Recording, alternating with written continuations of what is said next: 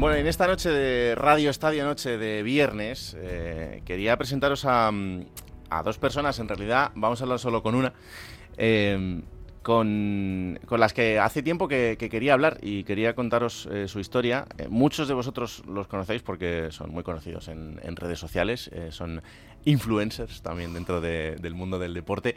Y, y, su historia es la de, la de dos chicos muy jóvenes eh, que mm, han hecho un camino juntos, han iniciado un camino juntos a través del deporte, pero también de la vida, para llevar su historia en las montañas a cualquier rincón del mundo y para traernos la mm, aventura de, de escalar. Eh, y también verlo desde un punto de vista eh, que muchas veces se ha obviado y que mm, es muy necesario, que es desde el punto de vista LGTB. Eh, os estoy hablando de Couple eh, Climbers, dos chicos españoles, madrileño y valenciano, que además de ser escaladores son pareja, Alex González y Jaume Peiro. Hola Jaume, ¿qué tal? Buenas noches. Hola, ¿qué tal Raúl? ¿Cómo estás? Gracias. Muy bien, la verdad que a mil, pero muy contento de poder estar aquí compartiendo un rato con, con todos vosotros. Eh, tanto Alice como tú sois dos chicos muy jóvenes eh, que lleváis toda la vida escalando montañas eh, en mayor o, menor medida, pero desde los 5 y desde los 10 años, para alguien que apenas pasa de los 20, eh, es toda la vida. Sí, la verdad que sí. Yo, yo empecé a escalar con 5 años, ahora mismo tengo 23. Y bueno, al principio con, con menor eh, y afluencia iba a escalar, pero ahora es una cosa constante. Al final ha pasado de ser como un deporte extraescolar que podría practicar cualquier niño Hmm. mm. a mi estilo de vida totalmente. O sea, mm. vivo por la escalada, trabajo para escalar, viajo para escalar. Mm. O sea, toda mi vida está relacionada con la escalada. ¿En qué momento eh, veis que, que, esto se puede convertir en algo en, en, lo que pueda guiar vuestra vida? Bueno, al final eh, ya no es tanto a nivel laboral, sino un estilo de vida más, más que otra cosa, ¿no? Hmm. Porque alrededor de la escalada pues eh, se viven muchísimas cosas, ¿no? Eh, y es un deporte también que yo creo que te hace crecer como persona. A mí por lo menos es, un, es, lo, es lo que más me ha llenado del deporte y, y, a lo que más estoy agradecido durante toda mi vida. Yo al final era un niño que pues era pues un poco más eh, despistado y fue justamente la escalada lo que me centró y, y ma, como que me ha guiado alrededor de, de, de, toda mi vida hasta el punto en el que estoy hoy. Hmm. Y estoy muy agradecido al deporte en ese sentido. Eh, fíjate que la gente que no conoce la escalada piensa que, mm, que, a veces es un deporte muy solitario, que también tiene mucha parte de eso, pero también es un deporte que tiene mucho de comunidad y un deporte en el que la gente que está dentro eh, se trata mucho como una familia. Sí, el deporte de la escalada ha ido creciendo durante el tiempo. Es cierto que quizás antes era un deporte que practicaba mucha menos gente mm. y por eso mismo era un deporte más solitario, ¿no? Porque era rara la persona que escalaba eh, y ahora cada vez eh, pues hay mucha más afluencia de gente que va a los rocódromos, que sale a la roca y bueno, al final está muy bien de cara al deporte porque hace que crezca, pero también es responsabilidad de todos, ¿no? Que ese aumento sea responsable en muchos sentidos, tanto a nivel eh, social como a nivel ecológico cuando vas a la montaña. Hmm. Eh, eso lo estamos viendo además en las últimas semanas con todo lo que está pasando, por ejemplo, en el Everest, que se viene denunciando muchísimo tiempo y, y que desgraciadamente es, es, la realidad actual. ¿no? El, al final, el, el, mundo capitalista en el que prácticamente todo se puede comprar, llegar a la cima del Everest ahora mismo también se puede comprar sí, y eso luego. significa que, que, hay un nivel de sobreexplotación enorme y un nivel de basura eh, comparable al de cualquier calle de cualquier gran ciudad europea. Sí, al final el Everest ha pasado de ser una montaña a ser un elemento turístico y comercial mm. De la cual hay pues grandes empresas y, y, agencias que se aprovechan para hacer negocio de él. ¿Qué pasa? Que, que podría hacerse eh, negocio en el caso de que hubiese una responsabilidad social detrás de ello. Claro. Es decir, si todo está muy medido, eh, sí, está todo muy regulado. ¿Qué pasa? Que se ha dado manga ancha y ahora mismo el Everest, lo que tú dices, es un campo de basura gigantesco donde van miles de personas, eh, muchas de ellas eh, sin experiencia, aunque también hay que tener en cuenta que hay mucha gente que va a hacer rutas alternativas, eh, hacer grandes aventuras fuera de, de, estas grandes rutas comerciales, ¿no? Como, son las rutas más concurridas. Y, bueno, pues tenemos como esta, estas, dos, estas dos variantes, ¿no? La claro. gente que va desde un lado mucho más profesional y deportivo a, a hacer rutas y, y, crear expediciones eh, muy competentes y luego tenemos el otro el otro perfil no mm. de gente que igual no ha escalado nunca pero que sí o sí quiere estar ahí y hace lo que sea por estar ahí. Em, eh, la escalada es un deporte que, mm, que, también desmitificar en cuanto, por ejemplo, a la, a la seguridad. Hay que explicarle a la gente que todo el que quiera acercarse a este deporte lo puede hacer y además lo puede hacer de una forma segura, que no tiene que hacer ninguna locura. Sí, al final yo creo que la escalada es un deporte bastante seguro si se hace si se hace bien, es decir, no puede irse cualquiera a la escalada sin, sin tener conocimientos, tienes que tener una formación. Claro. Y si reúnes todas estas características, pues desde luego es un deporte seguro, pero yo creo que es como todo, ¿no? Es como una persona no puede coger un coche sin tener un carnet de conducir porque igual mm, pone en peligro su vida y la de la gente que tiene alrededor. La escalada es igual. Si tú tienes los conocimientos básicos y necesarios para poder ir a escalar, ¿por qué no hacerlo? Si lo haces bien, seguramente sea un deporte muy seguro. Claro, al final se habla mucho de, la muerte en la montaña, pero generalmente la muerte en la montaña es eh, una mala decisión o mala suerte, pero forma parte del deporte. Sí, yo creo que al final la gente que se expone hasta ese riesgo, hasta ese punto donde sabe que, oye, esto es 50-50. si, si me expongo un poco más, puede ser que no vuelva a casa. También es gente que lo vive mucho y que sabe a lo que va realmente. Hmm. Y también es cierto que hay eh, pues otros casos en los que pues hay factores que no tenemos en cuenta, tipo despistes, eh, factores eh, climatológicos que de repente en el tiempo te marca un solazo y de repente se te, se te mete una borrasca. Hmm. Y, si no estaba predecida, pues te la has comido y, puede llegar a, a tener grandes consecuencias. Claro, no, al final em, hablamos de, un deporte en el que se ponen en juego muchos factores, pero que controlarlos todo te hace tener, pues, pues eso, un control eh, más normal y más total como en cualquier otro, otro ámbito deportivo. Em, ¿Cómo empieza la historia de dos escaladores en un viaje a Malta? Que ahí se escala poco, ¿eh? sí, la verdad que nos conocimos por Instagram. Anteriormente sí que habíamos competido juntos en la misma Liga Nacional de Escalada, mm. pero no teníamos ningún tipo de relación eh, cercana nos conocimos por Instagram a través de, un amigo. Vimos que había un vuelo barato, yo le dije a Alex, oye Alex, esto está barato, vámonos a, conocernos y nos fuimos una semana sin conocernos absolutamente de nada. Eh, casi casi nos conocimos en el aeropuerto y nos fuimos siete días a, conocer Malta y a conocernos a, nosotros como, como, personas. Y hasta el día de hoy, ¿no? Que, llevamos cinco años juntos. Y vuestro proyecto va más allá de, lo que tiene que ver con, el deporte, es un proyecto también de visibilización, pero eh, ¿cómo lo habéis llevado? Porque mm, eh, además en los viajes que habéis hecho, muchos a países eh, africanos, las personas LGTB mm, no es que no estén bien vistas, es que en muchos casos son hasta delito. Sí, es cierto que hemos viajado a diferentes países de África, por ejemplo Tanzania o Kenia, donde pertenecer al colectivo LGTB te puede suponer 10, 20 años de, prisión solo por, solo por pertenecer hmm. al colectivo LGTB. Es difícil, eh, aunque creo eh, que lo más duro es, para la gente que vive allí, porque al final nosotros somos turistas, al fin y al cabo, vamos allí. Eh, se nos respeta como turistas, porque al final son o sea, la fuente de ingresos de, los keniatas y de los tanzanos es el turismo. Hmm. Entonces, está como que el turismo está súper protegido y, y bueno, sí es cierto que para nosotros eh, es duro porque entramos en una situación eh, muy diferente a la que tenemos en casa, pero sin olvidar que la gente que se queda son los keniatas y los tanzanos, hmm. que son los que realmente lo van a pasar muy mal. Y bueno, realmente son los que lo están pasando muy mal, ¿no? Porque durante muchísimos, muchísimos años, hasta el día de hoy, eh, siguen siendo perseguidos, incluso asesinados en las calles de, Tanzania. Hmm. ¿Habéis tenido situaciones complicadas en los viajes o no? Yo creo que lo más complicado eh, es como la constante esta interna de, oye, vamos a reprimirnos de todo absolutamente porque no queremos que se líe. Eh, pero aún así es inevitable, diría. Por ejemplo, en el aeropuerto de, Qatar, creo que fue, mm. Pues, Alex me dio un beso en el cuello bajando el avión y se montó la de Dios. Pero fue una cosa además eh, insignificante para nosotros, pero que para ellos, pues, pues parece ser que suponía mucho. Y, y digo insignificante porque al final es una cosa que hacemos nosotros en nuestro día a día y no nos damos cuenta y muchas veces obviamos la importancia que tiene hmm. y allí sí que supuso, supuso muchísimo, claro. Y vuestra exposición en, en redes, que es, que es total y que es hmm. de la manera más normal del mundo, eh, ¿os ha traído también alguna mala consecuencia o no?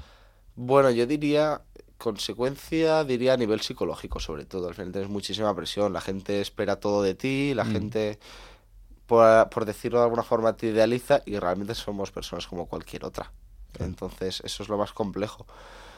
Eh, Diría que eso es lo que más difícil es. Sí que es cierto que luego pues, hay, hay hate, pues como en todas las cuentas, supongo, ¿no? Mm. Eh, gente que, pues, que te llama maricón o que te dice que eres imbécil o que lo que haces no le gusta. Pues chico, no nos sigas. Claro. O sea, Sí. pierde tu tiempo en otra cosa en lugar de, de vernos a nosotros, diría. Tiene fácil solución. Eh, Claro. ¿el, el deporte os ha salvado también a vosotros en, en algún caso? Yo diría que sí, o sea, al final es una forma más de refugiarse, ¿no? Y de cuando estás jodido, decir, mira, me voy a escalar, Hmm. eh, me despejo la mente y me dedico únicamente a, a disfrutar de la escalada y dejo mis problemas de casa o del trabajo de lado. Y ya luego cuando vuelva a escalar, pues ya los afrontaré seguramente mejor porque estaré más, más tranqui. El, el- el deporte de la escalada es, es un deporte que, que os ha sabido acoger a los dos. Yo diría que sí, aunque nos ha costado quizá más que a otras personas que se nos valore. todavía es un deporte en el que yo siento que hay mucho machismo y mucha homofobia. eh, pero aunque diría, diría que en general en casi todos los deportes, pero sí que es cierto que se escucha mucho el venga maricón o vamos, sube, no seas marica o, o sea, es como diferentes comentarios en los que se desprecia al colectivo LGTB y en los que se utilizan palabras como la palabra maricón eh, de una forma despectiva. Hmm. Entonces hasta que esto no cambie eh, va a ser difícil encontrarnos en un sitio 100% seguro. Claro.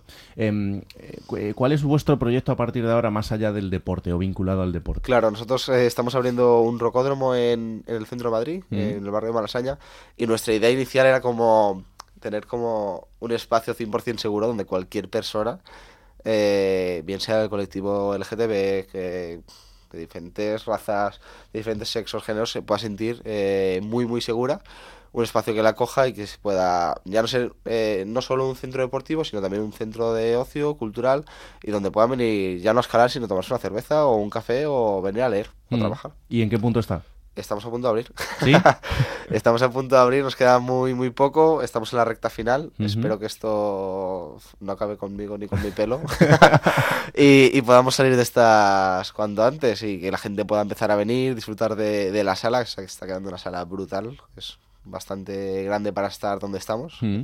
Justo en el centro de Madrid hay muy, muy pocas salas y justamente no hay ninguna sala comercial eh, dentro de Madrid Central y creo que puede ser muy guay de cara a una nueva oferta de ocio también. Sí, sí, desde luego. Yo creo que la gente que conoce Malasañas esperaría Claro. cualquier cosa menos encontrarse un, un Sí. rocódromo, aunque alguno los viernes y los sábados también escale. Se- seguro allí. vamos a hacer after parties eh, en el rocódromo. Seguro que sí. Em, al final, el, el deporte de la escalada también es un deporte como, muy de metas, ¿no? Eh, ¿Vosotros qué, qué metas, eh, con qué metas soñáis? Yo justamente estoy en un punto en el que me estoy dejando bastante fluir. Es decir, eh, tengo ya mucha presión ¿no? con, lo- con el tema de la apertura del rocódromo y demás. Entonces eh, llevo un año en el que me estoy dejando bastante fluir, escalo lo que me apetece, Mm. sin más. Pero sí que es cierto que al final todo el mundo tenemos como grandes objetivos que nos gustaría hacer y grandes sueños que te gustaría cumplir. Para mí un, un gran sueño dentro del mundo de la escalada, eh, bueno, yo viajo para escalar, que es lo que te comenté Sí. Me encantaría viajar por, to- por todo el mundo y poder descubrir grandes paredes eh, que nunca se hayan escalado o que se hayan escalado y que sean muy conocidas o grandes muros emblemáticos. Hmm. Para la gente de vuestra generación, que es una generación joven, eh, se ha mitificado mucho, por ejemplo, los 14 8000 y, y ahora se buscan otros objetivos. Sí, ¿o yo no? creo que al final, eh, durante muchos años, fue como el gran reto, ¿no? Escalar los Claro. 14 8000. ¿Qué pasa? Que también todo lo que está sucediendo en el Himalaya creo que está ensuciando la imagen de, de estas grandes montañas. Pues no dejan de ser grandes montañas, que Mm. si se hacen desde un punto de vista muy ético, son montañas muy respetables. Claro. De hecho, conllevan un gran esfuerzo y ole, la Mm. gente que, que ha subido que ha subido ahí de una forma digna, por así decirlo. Eh, porque no, o sea, no, no contemplo como escaladores ni alpinistas a la gente que les sube un helicóptero y les deja Claro. en un campo 3, por ejemplo, del Mm. Everest, y luego solo tienen que subirse hasta cumbre. Lo de subir O sea, con oxígeno, ¿cómo lo ves tú? Creo que cada uno debe ser responsable de las cosas que hace y de las que no hace. Evidentemente el mérito para mí no es el mismo. Sí que conlleva un gran esfuerzo físico, eso es innegable. Hmm. Pero bueno, eh, es una facilidad que te estás poniendo, de alguna forma. Creo que cada uno debe valorarlo. Eh, a mí personalmente no es una cosa que me chirrie. Si yo lo hiciese, lo haría sin oxígeno. Mm. Pero bueno, que cada uno es libre de hacer lo que quiera. Lo que no me gusta, por ejemplo, es lo que te digo, ¿no? Que, que hagan recortes con helicóptero o cosas así. Eso sí que me parece muy feo. Bueno, sobre todo lo que más feo me parece es las condiciones en las que se queda toda la montaña después de estas grandes expediciones en las que van cientos y cientos de personas. Mm.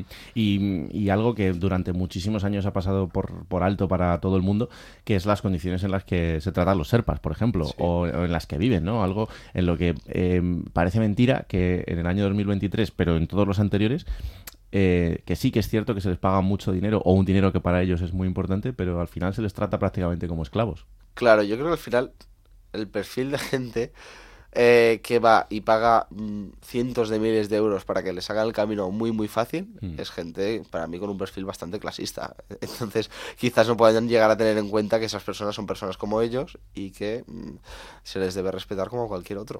Entonces si eh, llega un punto en el que tú te crees superior a ellos, eh, algo mal estás haciendo. Sí, sí, desde luego. Y, y luego hay honrosas excepciones de muchísimos alpinistas que tratan muy bien Por a su gente. supuestísimo. Eh, Sí, sí. Como por ejemplo el caso de Carlos Soria, que, que yo lo, lo he vivido en primera persona con él y aparte del mérito que, que tiene él como alpinista con, con su edad, también he visto de cerca el, el trato de él y de su gente a, a los serpas que los han tratado pues, pues como familia, que es al final eh, con gente con la que han compartido muchísimos momentos. Eh, para alguien tan jóvenes como vosotros, ¿se puede vivir de, de la escalada o no? No. o sea, de la escalada como tal, como escalador, yo creo que mucha, muy, muy poca gente vive de ello. Mm. Eh, o eres olímpico, como es el caso de Alberto, Sí. o estás en un nivel de rendimiento altísimo, eh, te expones mucho, eres una figura muy pública y las marcas te quieren. Si no, yo creo que no. También creo que las marcas de escalada no están al nivel, o sea, no están preparadas para, para asumir, como diría, unos costes como los que podría asumir cualquier otra marca de, de lifestyle eh, o, o marcas de grandes marcas de fitness o, o de no sé de moda básicamente. Em, ¿Con Alberto Ginés tenéis trato?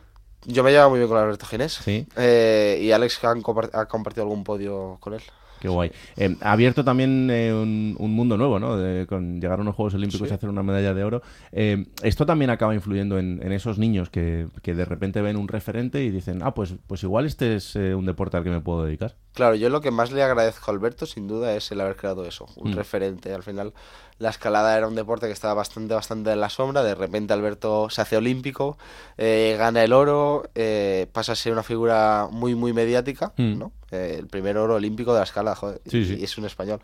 Entonces pasa a ser como referente de muchísima gente. Eh, ¿Qué pasa? Que esto conlleva también lo que decía antes, la responsabilidad de que se está generando un público de escaladores muy grande que quizás no es tan consciente de que la escalada no es solo ir al rocódromo, sino que también cuando vas a la naturaleza la tienes que respetar. Entonces, si en un rocódromo hay música, tú tienes que saber que cuando pasas a la montaña no hay música. Claro. Si en un rocódromo puedes tener un poco menos de cuidado dejando las cosas tiradas, sabes que cuando llegues a la montaña no puedes hacer eso porque convives con personas y con animales y mm, fauna y flora alrededor tuya que, que tienes que respetar. Entonces creo que tenemos una cierta responsabilidad todos de, de educar a estas personas que, que acaban de llegar nuevas al deporte, que esto es maravilloso, Mm. pero que aún así deben saber que jolín, es, un, es un, des- un deporte donde debe primar el respeto. Claro. Eh, me hablabas antes de, de parar un poco y de, y de centraros en, en otras cosas. Cuando, cuando vives tu deporte como tu pasión, también como tu manera de vida, y lo haces con tu pareja, eh, ¿es complicado el, el 24-7 durante tanto tiempo lejos de casa, eh, en expediciones? ¿Esto es, se lleva mal o, o no tanto? Es complejo al final cuando compartes muchas, muchas cosas con tu pareja, como es mi caso. O sea, Mm. yo comparto mi vida, comparto mi trabajo, comparto mi pasión. Tienes que empezar a aprender a poner límites y barreras. Mm. Al principio, evidentemente, pues nos costaba más. Ahora ya vemos que con el tiempo pues tenemos que ir como estableciendo diferentes límites, ¿no? Que cada uno tenga su espacio, su tiempo. Y con esto, pues se, se aprende a, a convivir.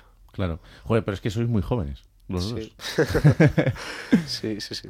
Eh, al final, también la parte psicológica dentro del deporte y de vuestro deporte eh, es un punto súper importante, ¿no? Eh, ¿Cómo se hace para, para estar psicológicamente fuerte en circunstancias en las que además mm, lo vas a necesitar? Yo creo que realmente nadie está 100% bien el 100% del tiempo. Eso es imposible. Ujú. O sea, todas las personas cuando te enfrentas a deportes de riesgo en las que sabes que bueno, pues te puedes hacer daño, que tu vida corre un peligro muchas veces controlado, pero muchas veces lo que hablábamos, eh, no puedes controlar, controlar el 100% de las situaciones. Entonces yo creo que lo ideal es que todo el mundo vaya al psicólogo y que durante mucho tiempo pues estés eh, curtiendo psicológicamente, tanto pues, preparando actividades que una actividad que te supone mucho, pues vas de forma progresiva hasta que hasta que eres capaz de, de cumplir objetivo o si es en el ámbito deportivo de la escala deportiva, pues lo mismo. Y, y si tienes problemas, pues o, o te es más difícil llegar a ese punto en el que tienes la mente tranquila para escalar, pues te- 100% recomendable ir a psicólogos deportivos que te ayuden a, Claro. a gestionar el camino. Eh, ¿Cómo se lleva la parte de, de no tener una casa fija, de, de- de tener muchas al cabo del año? Bueno, eh, ahora estamos más asentados, ahora vivimos en Madrid.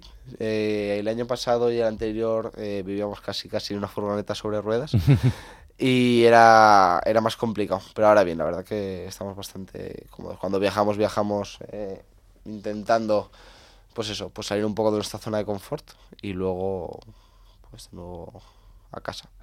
Eh, cuando vosotros también eh, tenéis una, una agencia de, de viajes que crea eh, pues eh, eh, partes de, de salir a escalar y tal, cuando tienes un grupo a, a tu cargo, ¿cómo, ¿cómo se hace esto para que no se te vaya de las manos? Pues mm, midiendo los ratios, diría lo primero, y luego sabiendo quién llevas y dónde llevas, sin duda.